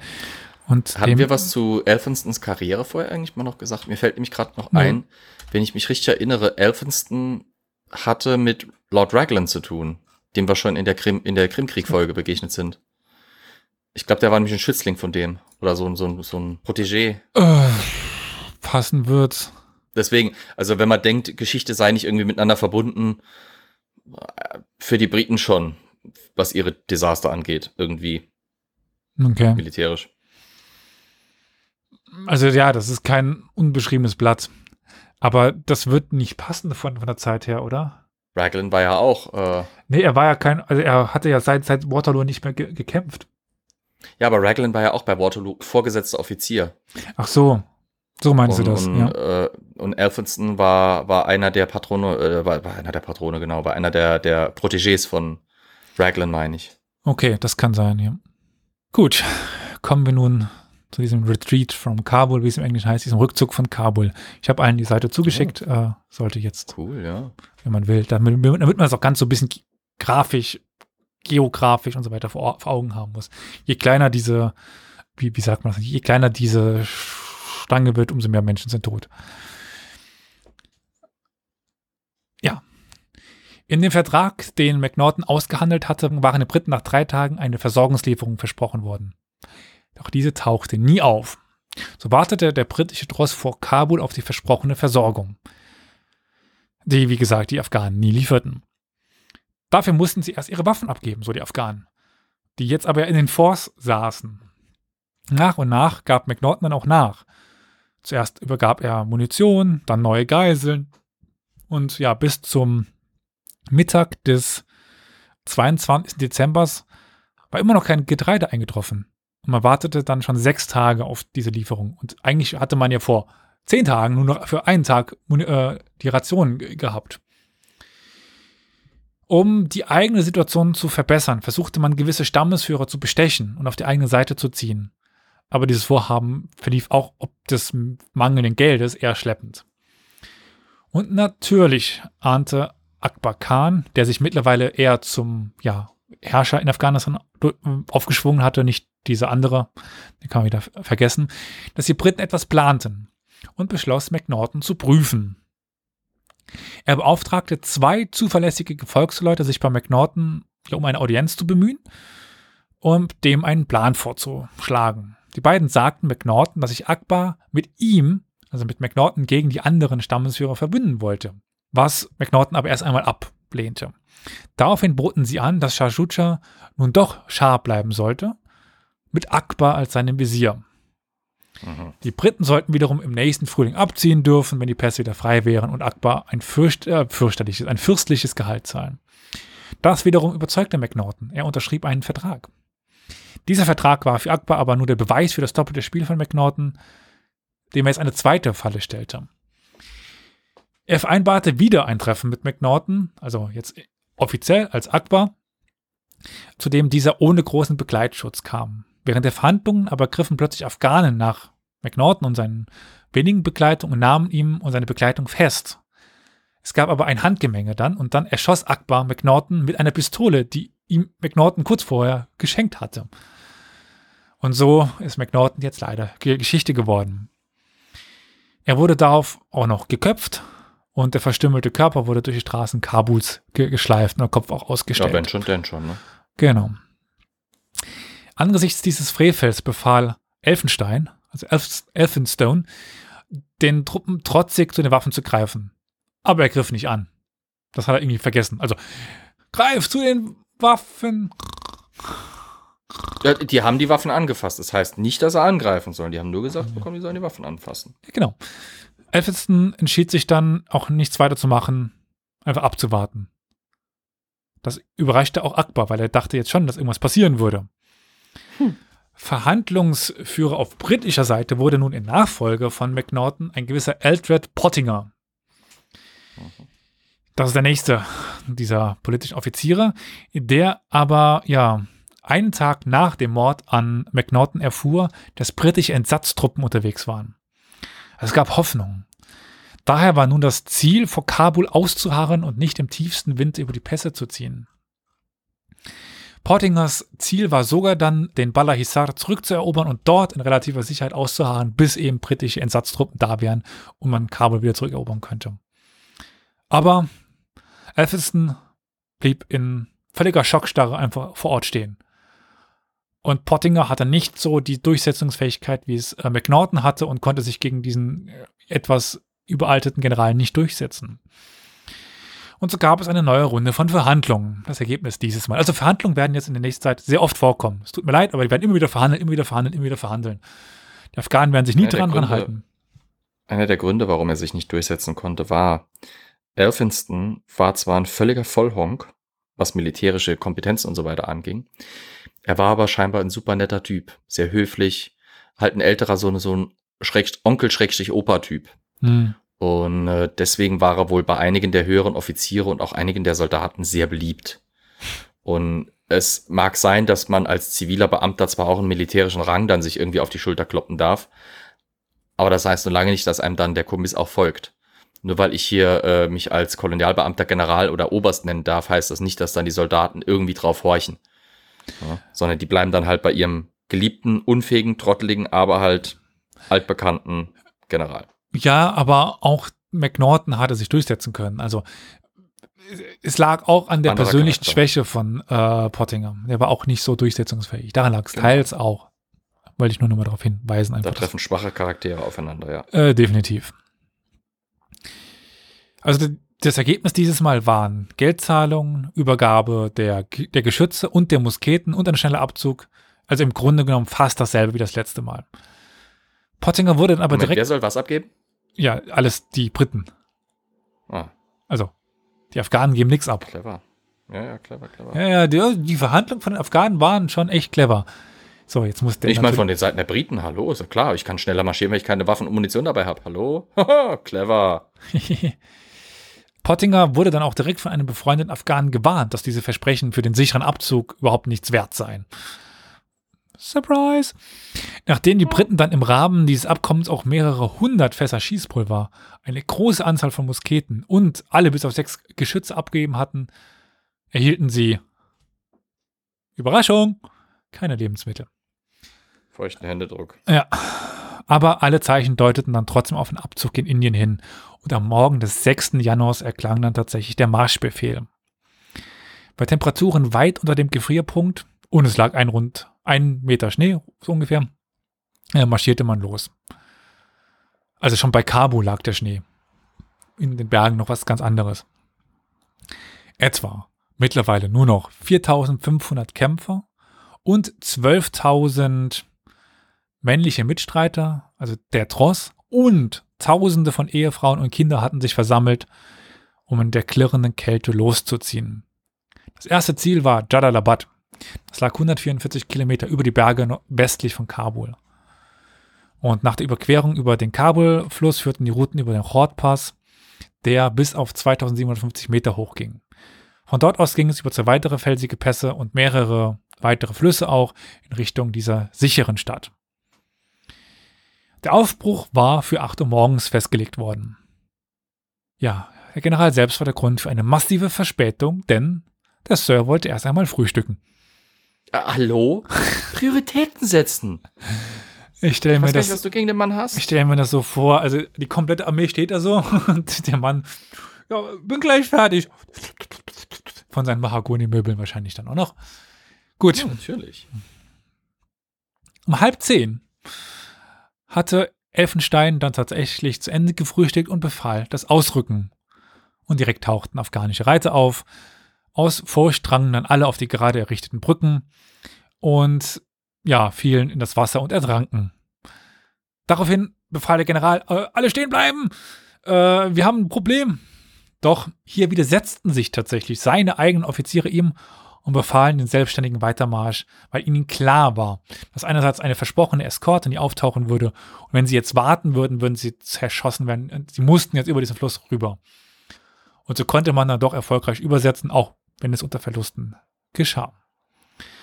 Und als die Nachhut dann losmarschierte, war es übrigens, ja, Abend. Es dämmerte bereits. Also es hatte quasi einen Tag gedauert, äh, bis man, bis überall losmarschiert worden ist. Der wollte nur, dass die alle brav Mittag und Abend essen können. Hm. Der war nur besorgt um seine Leute. Und in Bekrime, das ist ein Ort in der Nähe von Kabul, dort hatte man das Nachtlager aufgeschlagen. Dort kamen um 2 Uhr nachts die letzten Truppen an, um dann am Morgen des 7. Januars um 7 Uhr direkt wieder loszumarschieren. In der Nacht waren viele an ihren Wunden oder der Eiseskälte gestorben und weitere starben ja an den dauerhaften Angriffen der afghanischen Reiter und Schützen. Die Website, die entweder in den Show Notes ist oder einfach man sehr gut findet, zeigt schön auf, dass diese Anzahl von Menschen sehr schnell sehr runtergeht. ähm, ja. Es ging, Untertreibung des Jahrhunderts. Es ging nun den Hort-Pass, den Hort-Kabul-Pass hinauf. Zumindest war das der Plan. Major Pottinger erhielt aber die Nachricht von Akbar, in dem dieser ihn aufforderte zu stoppen, weil er ihm ja die Eskorte schicken wollte. Man konnte sich aber intern nicht wirklich darauf einigen, ob er dieses Angebot jetzt annehmen soll oder weiterziehen sollte. Und General Elfenstein entschied daraufhin einfach zu warten, wo sie waren, damit man sich ausgiebig darüber unterhalten konnte, was man jetzt macht. Und das war natürlich das Ziel von Akbar, eben, dass sie weiter warten. Es konnten sich weitere afghanische Truppen sammeln und die Pässe wurden besetzt. Und als die Nacht dann hereinbrach, begann das Sterben. Tausende aus dem Track starben entweder an der Kälte oder wurden durch Afghanen in der Dunkelheit ermordet. Also sie starben wirklich stehend. Einfach durch die Eiseskälte, weil sie nicht vorbereitet waren auf einen Winterfeldzug. Am dritten Tag des Rückzugs, das ist der 8. Januar, schickte dann der General Elfenstein wieder eine Delegation zu Akbar. Neue Forderungen waren jetzt neue Geiseln und noch wichtiger, der Tross sollte in Tesen in den afghanischen Bergen bleiben, bis alle britischen Truppen auch aus Jalalabad zurückgezogen waren. Also auch Jalalabad wollte man zurückhaben. Elfenstein stimmte ohne große Widersprüche zu und glaubte, dass mit der Übergabe dieser Geiseln endlich ein Waffenstillstand erreicht worden war und befahl der Zaluppentruppe, also dem Heer quasi, nun sich zum Aufbruch zu rüsten. Und dieser dritte Tag, als man sich der Mündung des Passes näherten, waren nur noch einige hundert kampftaugliche Männer übrig.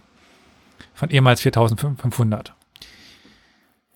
General Elfenstein hatte beschlossen, durch den Pass zu marschieren und so schnell wie möglich nach Tesen vorzudringen. Doch trotz dass Akbar dieses Mal tatsächlich eine Begleitkolonne, also dieses Mal gab es sie, mitgegeben hatte, geriet der Zug fast direkt wieder unter Feuer. Und mittendrin ja weiter die Ehefrauen, Kinder und Dienstleute, die genauso beschossen wurden und unten starben. Von den Geiseln, die mit äh, Akbar zogen, gibt es ganz gute Berichte dort, die wirklich ja, erzählen, dass sie einer Schlange von Leichen hinterher marschierten. Von Kindern, von Ehefrauen. Teilweise fanden sie ihre eigenen Ehefrauen dort dann erschossen, ja. ausgeblutet, ermordet. Und es gibt fast keine der, der Leichen, die eben keine Hiebwunden hatten. Ver Vergewaltigungen und so weiter und so fort. Also wirklich das volle Arsenal. Akbar selbst tritt dann noch voraus, um zu versuchen, diesen Beschuss zu stoppen. Aber es gibt einen Bericht von Major Pottinger, der da, darin schrieb, dass er Akbar auf Persisch riefen hörte, Feuer einstellen. Auch Pottinger sprach Persisch. Aber dann auf Pashtu wechselte und sagte, tötet sie, tötet sie. Hm. Weil er davon ausging, dass Pottinger kein Pashtu versteht. Es ist die Frage, ob das stimmt, weil die Menschen, die das überlebt haben, das waren eben diese Geiseln und noch ein paar der Frauen, die tatsächlich später übernommen werden, aber da komme ich gleich noch zu, die sind alle im Gleit von Akbar un äh, unterwegs. Also er rettete tatsächlich Menschen. Also ist die Frage, ob er das wirklich wollte. Das können wir heute nicht mehr beantworten. Er war sicherlich nicht unglücklich darüber, dass die Briten so vertrieben worden sind. Aber ich persönlich denke auch, dass er dieser Wut und dem, ja, diesen Stämmen auch so ein bisschen ausgeliefert war. Also er hätte gar nichts ja. dagegen machen können. Er, er versuchte das. Erwischt. Hm? Sonst hätte es ihn vielleicht auch erwischt. Genau, also er versuchte das irgendwie noch ein bisschen über die Bühne zu bekommen. Äh, aber also er hatte jetzt nicht so große Probleme damit, dass dort viele starben und ähm, war aber nicht so unbedingt darauf aus, jetzt dort alle zu töten. Etwa, also sie fanden dort ähm, etwa den äh, verwundeten Soldaten des 44. Foot, also der 44. Foot. Fußregiments. Ja, wie kann man das auf Deutsch übersetzen? Äh, in, also Regiments Infanterie. zu Fuß. Ja, zu Fuß, ja, das, danke. Oder des 45. Regiments zu Fuß. Ja. Den rettete er oder den zwei Jahre alten Seymour Stoker, den er in den Armen seiner erschossenen Mutter fand. Ich hatte nur die Übersetzung von äh, so auf Deutsch kam, nicht, kam mir nicht hin. Das 44. Oh. Fuß. Das erschien mir ein bisschen komisch. Das Gemetzel auf dem Pass hatte bis zum späten Nachmittag dann angehalten. Also es ging bis dahin, ich hatte nicht gestoppt. Und die Kompanien dieses 44. und des 37. Äh, Regiments zu Fuß hatten als Nachhut das Ganze geschützt und schafften es irgendwie hartnäckig, das schwere Feuer der Afghanen zu, er zu erwidern und ja, so diesen Rückzug doch irgendwie noch zu schützen. Was man vielleicht an der Stelle noch erwähnen sollte. Das 44. Regiment zu Fuß war das einzige wirklich rein englische ja. Regiment dort. Der Rest, wie auch schön, also finde ich schön, dass das auf der Webseite einmal schön ab, aufgelistet ist und schön getrennt ist. Also dieses zweite bengalische leichte Kavallerieregiment, dieses erste bengalisch europäische Infanterieregiment, das 37. bengalische Eingeborenenregiment, das 48. bengalische Eingeborenenregiment, das zweite bengalische äh, Eingeborenenregiment, das 27. bengalische Eingeborenenregiment und das bengalische berittene Artillerietrupp da. Das waren indische Truppen. Sepoys nennt man sie auch manchmal. Sepoys, ja. Aus Sepoys, ja. Also das sind, das sind quasi Inder in, oder Inder und Pakistanis in und verschiedenste Untergruppen eben davon in britischen Diensten. Es hat so ein bisschen, es hat so ein bisschen was von dem Rückzug der, der, äh, der Grande Armee äh, mhm. aus Russland, weil das sind auch nicht alles Franzosen gewesen. Im Gegenteil, der Großteil waren Deutsche, die da gefallen sind. Also es ist immer, wenn, immer wenn man dann sagt, es kostet so und so viel Briten das Leben, es hat gar nicht so viele Briten das Leben an sich gekostet, es hat viel mehr Bengalen, viel mehr Inder das Leben gekostet. Mhm. und auch die, die Frauen und der, der Trost, der dabei war, das waren größtenteils die Frauen der englischen Soldaten und der englischen Offiziere, nicht unbedingt der Bengale. Das Bengale. sowieso, also das waren vor allen Dingen die ja. Ehefrauen der Offiziere. Genau. Der einfache genau. Soldat hatte seine, Soldat, äh, seine, seine Soldaten, seine Ehefrau gar nicht unbedingt dabei. Das, das gab es, ja. dass die dann eben als Camp-Follower dabei waren. Das waren dann meistens Beispiel Wascher, Wäscher, Wäscherinnen und sowas, mhm. die haben dann solche Sachen getan. Aber das, das, aus, das, was auch diesen, diesen, diese, diesen Zwischenfall dann so dramatisch gemacht hat in der britischen Gesellschaft und Öffentlichkeit, vor allem der High Society, war, dass da englische Offiziersfrauen und Kinder quasi gestorben sind. Massiv. Genau. Die Inder wurden da gerne mal hinten runterfallen gelassen. Das war ja ein, waren ja Kolonialtruppen. Nur.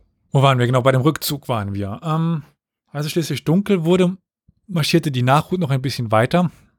Wobei die Soldaten die letzten Geschütze durch den tiefen Schnee zogen, da die Pferde mittlerweile alle so schwach waren, um es alleine zu ziehen und erreichten dann irgendwie das Lager. Also jetzt mussten auch Soldaten die, die Geschütze ziehen. Es war aber irgendwie kein Lager, sondern es war ein Rastplatz im Schneesturm auf einer hohen, hügeligen Gelände. Es gab kein Feuer, es gab kein Essen, alle Vorräte waren verloren gegangen und die meisten Überlebenden hatten ja keine Unterkunft. Es waren nur vier kleine Zelte übrig geblieben, die waren für die Offiziere. Aber am Sonnenaufgang am nächsten Morgen, das ist der 9. Januar, ging es dann doch weiter in Richtung Jalalabad. Also bis dann Elfenstein den Zug nach vier Stunden wieder stoppte, weil wieder war ein Bote von Akbar aufgetaucht der versprach, dass sein Herr ihnen nun endlich Lebensmittel und Feuerholz liefern wollte. Bestimmt. Gleichzeitig bot er aber auch an, die englischen Frauen und Kinder zu übernehmen und zu schützen, das die Truppe nicht mehr leisten konnte. Und tatsächlich kam dann auch eine Gruppe von Reitern und nahmen die Kinder und Frauen auf und auch ein paar Ehemänner und retteten die meisten auch davon. Also die Berichte, die wir haben, sind von denen. Mhm. Weil, äh, Spoiler, von den Soldaten kamen nicht viele zurück. Äh, die kann man an einer Hand mit viel Fingerverlust aufzählen. Jedenfalls, man kann davon ausgehen, dass am Morgen des 10. Januars von den 4500 Kämpfern, die Kabul vier Tage zuvor verlassen hatten, 3750 getötet, verwundet oder krank dem Tod überlassen worden waren. Von den rund 12.000 Männern, Frauen und Kindern, die Kabul verlassen hatten, waren noch rund 4.000 am, Leben. Nach dem Chord Kabul Pass folgte nun der, der Tuche Tareke oder die Tuche Tareke Schlucht. Schlucht heißt Hinterhalt der Afghanen. Ich, äh, diese Aussprache, ich bin mir immer unsicher, wenn, das, wenn ich die äh, europäische Translation sehe, dieses GH, äh, Tunge äh, Tareke oder Tunge Tareke. Das GH ist oft äh, Translation äh, für dieses R. Ja. ja, es gelang erneut den Widerstand zu, zu brechen, dieses Hinterhaltes. Aber ja, wir haben dann tatsächlich eine Notiz von einem Soldaten, dass die Schlucht danach gefüllt war mit Leichen und Sterbenden. Die Vorhut rückte immer weiter bis nach Ruba i Juba vor. Auch ein sehr schöner Name, wie ich finde, Ruba i Juba. Ruba i Juba. und wartete dort, bis der Rest der Truppe zu ihnen stoßen sollte. Aber bis auf ein paar Nachzügler kam nichts mehr. Der Haupttross, in Anführungszeichen, war zerstört worden, aufgerieben worden. Es gab ihn nicht mehr. Und bald dämmerte ihnen dann die, diese schreckliche Wahrheit, dass sie eigentlich noch die einzigen Überlebenden waren. Etwa 50 Mann von der Horse Artillery mit einer 1200 Haubitze und 250 Rotröcke der 44. zu Fuß in Infanterie und 150 Kavalleristen. Das war alles, was übergeblieben ist. Und, es, und natürlich General Elfenstein. Diese alte überlebte irgendwie alles. Und es näherte sich wieder Akbar. Was macht General Elfenstein? Er protestiert aufs Schärfste. Und das ist, was ein General tun kann. That'll show them. Ja, aber was anderes konnte er auch nicht mehr machen. Akbar sagt, er hat keine Kontrolle mehr über die Stammesfürsten, aber er würde gerne die britischen Überlebenden wieder unter seinen Schutz stellen und sicher nach Jalalabad führen, solange sie sich entwaffnen würden. Komplett diesmal. Ja. Das lehnte der General aber ab und zog weiter. Als nächstes musste man das Halft Kotil, die Halft Kotil Schlucht durchqueren. Ja, es kam auch dort wieder zu Kampfhandlungen. Überraschung, das brauche ich jetzt nicht zu erwähnen. Und im Tal von Teseen musste sie dann ihr letztes Geschütz zurücklassen. Passenderweise war auf dieses Geschütz der letzte tödlich verwundete Arzt ge gebunden. Also, ja, der starb dann auf diesem Geschütz drauf. Mhm. Im Schutze der Nacht zog man sich dann nach, äh, bis nach äh, Sebaba zurück, ohne beschossen zu werden erstmal. Acht Uhr morgens ging es dann weiter nach Kutung, Kutasung, so, 16 Kilometer vor Jukdoluk. Dort legte man eine Pause ein. So erschöpft war der Zug. Man hatte nichts gegessen. Schnee hat man, also der Schnee hat man aufgeschmolzen, den konnte man dann irgendwie trinken. Aber wirklich gesund war das auch nicht. Oh, oh. Die wenigen nicht schwer verwundeten Soldaten ließen hier die Kranken und Verwundeten zurück und verließen sie. Es gab keine andere Alternative. Also sie waren kaum in der Lage, selbst irgendwie geradeaus zu wanken. Viele ließen ihre Freunde dort eben dann ja zurück. Am 11. Januar traf man um 15 Uhr in Jukduluk ein und wurde weiter dauerhaft von den umliegenden Höhen beschossen. Aber Elfenstein weigerte sich, diese Höhen überhaupt stürmen zu lassen. Er wollte weiter mit Akbar verhandeln und wollte sich mit einem Angriff nicht die Möglichkeiten einer Verhandlung nehmen lassen. Mittlerweile Standard war, Akbar forderte neue Geiseln, zu denen dieses Mal auch Elfenstein gehörte. Der General stimmte unter Protest, das gehört sich dazu, äh, ja, zu. Also er ging in die Gefangenschaft bei äh, Akbar. Die Stammesführer aber akzeptierten die, dieses Ergebnis der Verhandlungen nicht und wollten jeden einzelnen Briten töten.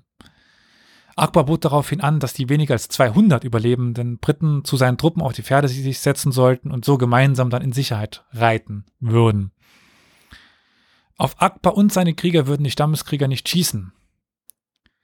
Das Angebot wurde aber durch Elfenstein abgelehnt, aus Ehrengründen. Das war kein britischer Soldat, der sich hinter einen äh, Steppenreiter setzt, um aus der Schlacht zu reiten. Der kümmerliche Rest der Truppe, mittlerweile auch ohne ihren General, vielleicht war das gar nicht so eine schlechte Idee, entschied sich mittlerweile dann eigenmächtig am Abend loszuziehen und es irgendwie auf eigene Faust zu versuchen. Für die Truppe ging es weiter in Richtung Gundamuk, welches sie wohl kurz vor Sonnenaufgang fast erreicht hätten. Es lebten noch 20 Offiziere und 45 Soldaten. Ein paar weitere waren schon auf den letzten Pferden vorangeritten, um auszukundschaften und einfach zu schauen, was, was vorher kommt. Nun kam ein Bote des örtlichen Häuptlings zum ranghöchsten Offizier, das war Major Griffith, und schlug eine Unterredung vor. Doch währenddessen kam es zu Kampfhandlungen und die britischen Truppen wurden verstreut und einzeln niedergemacht. Eine Gruppe von etwa 15 Offizieren und Männern, die noch irgendwie beritten waren, hatten es zwar noch geschafft zu fliehen, wurden dann aber in der nächsten Schlucht zusammengeschossen von afghanischen Truppen.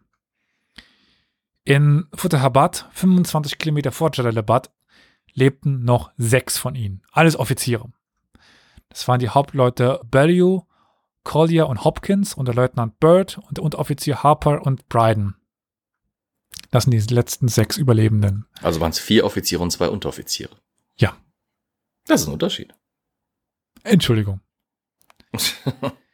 Kurz hinter Futterhabad kamen dann einige afghanische Bauern auf sie zu und boten ihnen Brot an, was die ausgehungerten mhm. Offiziere sofort annahmen. Und, und, und, und Offiziere, sorry. Aber das nutzte eine Gruppe von Reitern sofort, um sie anzugreifen. Bird und Bellio wurden umzingelt und sofort niedergeschlagen. Die vier anderen galoppierten davon. Bryden, der auf einem erschöpften Pony saß, fiel zurück, verließ die Straße und versteckte sich hinter einem Felsen, während die Verfolgung weiterging. Bald wurde ihm klar, dass weiter warten keinen Sinn macht und er lenkte sein Pony wieder auf die Straße und trieb es weiter. Kurze Zeit später stieß er auf die Leichen von Harper und einen, eines afghanischen Reiters, also auf die Leiche von Harper und einen afghanischen Reiter. Der Reiter war keine Leiche. Der hm. zückte sein Schwert, doch wie ein Wunder konnte es der schwer verwundete Bryden schaffen, diesen Kampf zu gewinnen. Und er ritt weiter auf Jalalabad zu.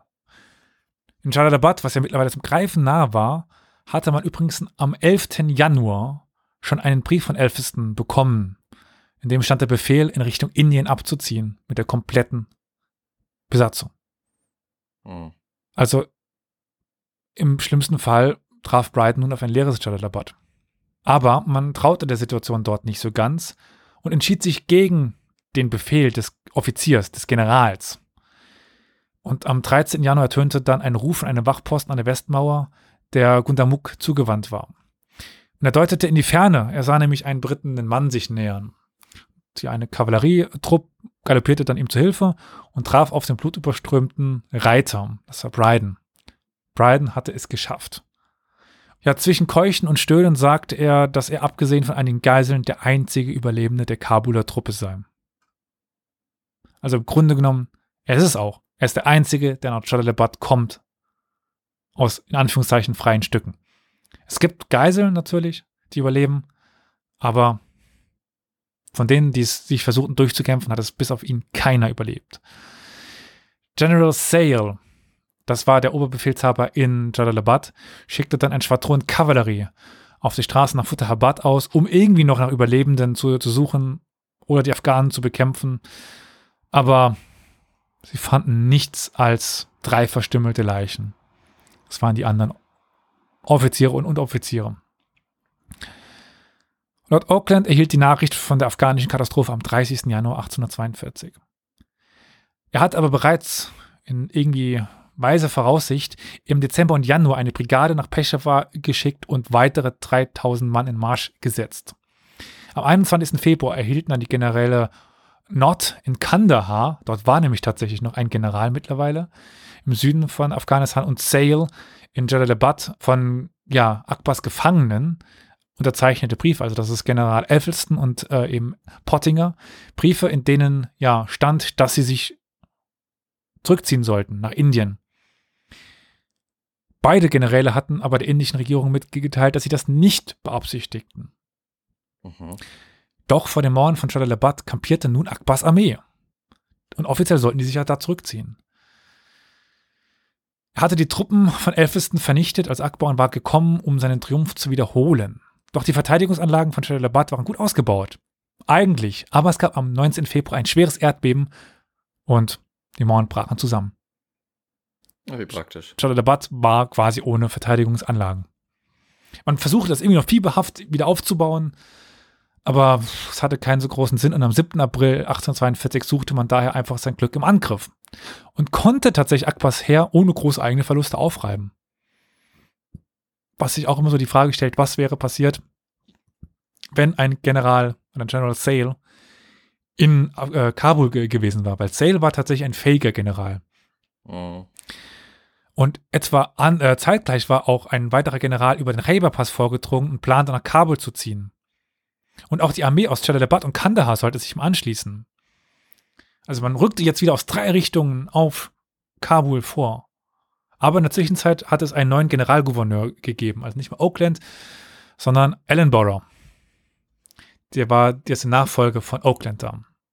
Und er brachte auch eine neue Politik mit. Und diese bestand darin, die britischen Truppen so schnell wie möglich abzuziehen selbst wenn das der Verzicht auf die Geiseln und äh, die Gefangenen bedeutete. Und man schrieb dann am 19. April an die Generäle in Kandahar und befahl ihnen, ja, die Verteidigungsanlagen zu zerstören und sofort mit der gesamten Armee über Quetta nach Indien zu marschieren. Damit war Kabul quasi aufgegeben. Aber man sagte ihm, wie er jetzt genau marschiert, ja, das ist, das ist euch überlassen. Über und Kabul? Nee, vielleicht, vielleicht. Ja. Also das war eine Möglichkeit der Rache auf dem Silbertablett präsentiert. Das ließ man sich nicht zweimal sagen. In fast einer direkten Kopie des Zuges von Kien drei Jahre zuvor nahm man Ghazni und Kabul innerhalb kürzester Zeit ein. Dieses Mal unter guter Führung. Also dieser Nord ist dort so zu nennen, General Nord. Und es gibt dann auch wieder bei äh, Juk-Duluk oder Juk-Daluk einen weiteren Hinterhalt, dort wo Ecclestons Truppen aufgerieben worden sind, geraten sie wieder unter Beschuss, aber ein weiterer fähiger General Pollock, der konnte dort dann die Höhen erstürmen und äh, das Gelände kontrollieren und die Afghanen zurücktreiben. Sie wurden mehrfach geschlagen und am 15. September nahm man wieder Kabul ein. Man konnte die Geiseln befrauen, unter anderem auch Sales, General Sales Frau, also der General von Jalalabad, dessen Ehefrau war dort dabei. Die wurde befreit und die hat zum Beispiel noch ein sehr ausführliches Buch hinterlassen über ihre Erfahrungen während dieser Zeit. Also Nott, Sale und Pollock, da waren die drei Generäle, führten ihre Truppen dann aber wieder erfolgreich, ohne große Verluste nach Indien zurück, wo sie als Kriegshelden gefeiert wurden.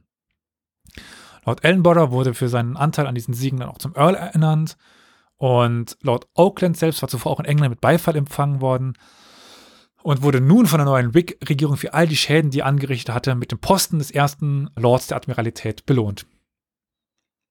Also, mit anderen Worten, er musste. Nennt man die Treppe hochfallen. Die Treppe hochfallen, genau.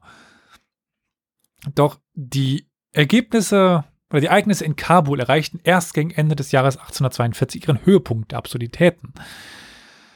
Nachdem Dost Mohammed von den Briten befreit worden war, durfte er bedingungslos auf den Thron von Afghanistan zurückkehren mit Unterstützung der Briten und herrschte dort mit Einverständnis der, der Briten für viele weitere Jahre. Also Tausende von Toten für wieder nichts und nichts. Und damit sind wir am Ende dieses ersten afghanisch-britischen Krieges. Einer der verlustreichsten Kriegszüge, die es so gab. Weil am Ende eben, ja, einer zurückkehrte. Immerhin. Immerhin. Ja.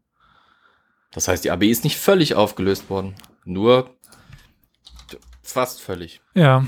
Und es ist keine neue Serie. Ich mache nicht noch den zweiten, dritten und vierten anglo-afghanischen Krieg. Also vielleicht irgendwann mal in irgendeinem anderen Zusammenhang, aber das ist jetzt erstmal diese Schlacht, äh, dieser Rückzug, dieser Retreat von Kabul. Um den ging es jetzt hier vor allen Dingen. Der zweite Teil. Also ähnlich wie, wie Flo habe ich ja zwei Drittel als Vorspiel benutzt, um dann den eigenen Rückzug zu beschreiben.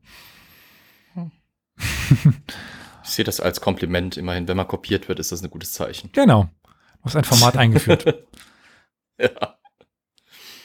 Ist jetzt die Frage, ist das eine Schlacht der Weltgeschichte? Ein Feldzug der Weltgeschichte? Nee. Naja. Aber ich würde sagen, wir haben jetzt, ja, gute ein, dreiviertel Stunde darüber gesprochen, nehme ich mal an, im Feed. Ich weiß nicht, wie viel das wird. Also der Stream dauert jetzt ungefähr zwei Stunden. So viel haben wir gar nicht mehr zu tun, außer noch ein bisschen uns zu bedanken, oder? Ja, ich habe heute wieder ein Buch bekommen. Diesmal, äh, kann man sehen, über. Das hier? Netarips. Netarips, genau. äh, Piraten. Aber du hast eine andere Edition als ich. Eindeutig. Ja, ich habe hab die, die Special glaube ich.